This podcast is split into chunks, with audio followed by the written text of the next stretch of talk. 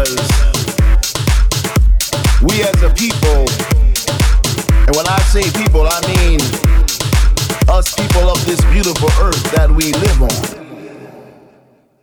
Whenever things got bad,